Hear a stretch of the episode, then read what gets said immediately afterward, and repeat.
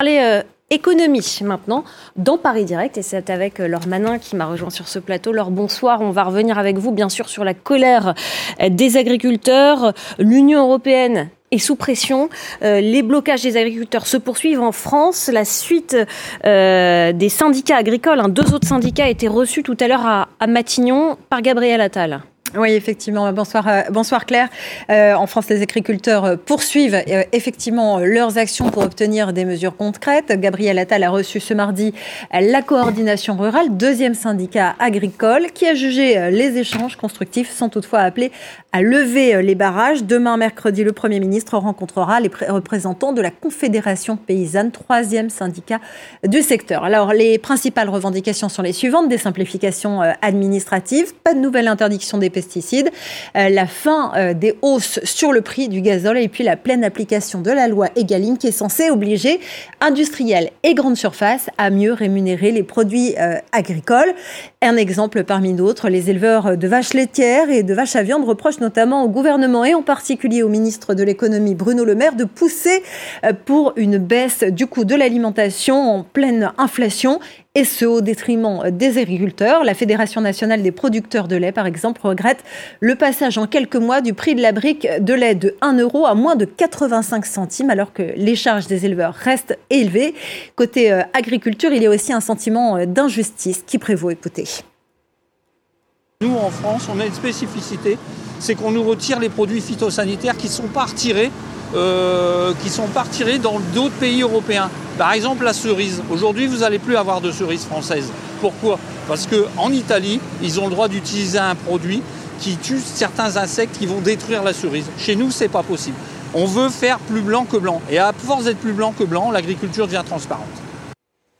Et puis alors, euh, côté européen, les ministres de l'Agriculture se sont réunis ce mardi à Bruxelles. Quelles sont les prochaines étapes? La prochaine étape, ce sera euh, ce jeudi. La Commission européenne va lancer un dialogue stratégique pour désamorcer les tensions.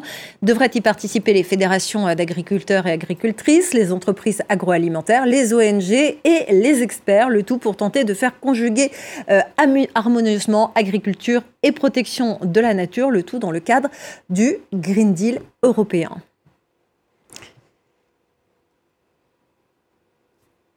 Et quels sont les points d'achoppement, lors entre le monde paysan et l'Union européenne alors, il y a deux effets qui se conjuguent principalement, Claire. D'un côté, il y a la cinquantaine de mesures du pacte vert européen, ce fameux Green Deal, euh, des mesures destinées à atteindre la neutralité climatique d'ici 2050, euh, en accord avec l'accord de Paris. Et puis, d'autre part, la politique agricole commune et ses injonctions parfois contradictoires. Aujourd'hui, par exemple, le soutien euh, des agriculteurs de France à la PAC commence à s'éroder pour plusieurs raisons. D'abord parce qu'elle n'intègre pas l'inflation et donc concrètement, elle baisse.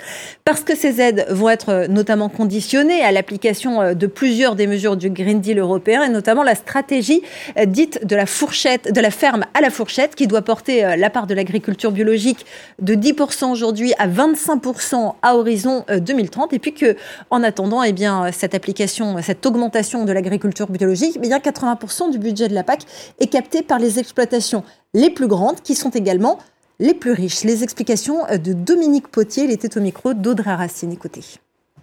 Les dérégulations du marché foncier aujourd'hui provoquent euh, des phénomènes de spéculation qui sont contraires à la bonne économie agricole, euh, mais ils provoquent également des phénomènes d'accaparement, c'est-à-dire d'agrandissement euh, démesuré de ceux qui ont le plus de moyens économiques. Et eh bien ça, c'est totalement contraire à une politique de renouvellement des générations.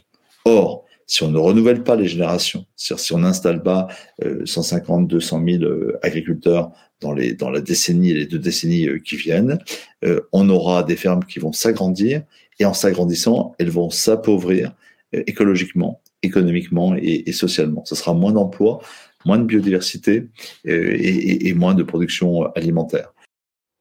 Et en Europe de l'Est aussi, il y a des revendications du milieu agricole. Pologne, Roumanie, Slovaquie, Hongrie ou encore Bulgarie sont concernés. Oui, et euh, c'est en particulier en ce qui concerne euh, l'Ukraine. Est-ce que ces pays estiment être une concurrence déloyale, en particulier concernant les céréales qui viennent euh, de l'Ukraine, des céréales à bas prix? En fait, depuis l'invasion à grande échelle de l'Ukraine par la Russie en février 2022 et l'interdiction faite à Kiev de passer par la mer Noire pour exporter ces marchandises, eh bien Bruxelles a suspendu les droits de douane sur les importations ukrainiennes et même mis en place des couloirs qui permettent à Kiev de faire transiter ces céréales par l'Union européenne avant de les envoyer euh, vers les marchés mondiaux. Mais il y a des problèmes logistiques qui bloquent les céréales ukrainiennes dans les pays euh, voisins euh, de, l'Ukraine et donc dans l'Union européenne, ce qui fait baisser les prix locaux, exacerbe la colère des paysans de Bulgarie, de Roumanie ou de Pologne, par exemple.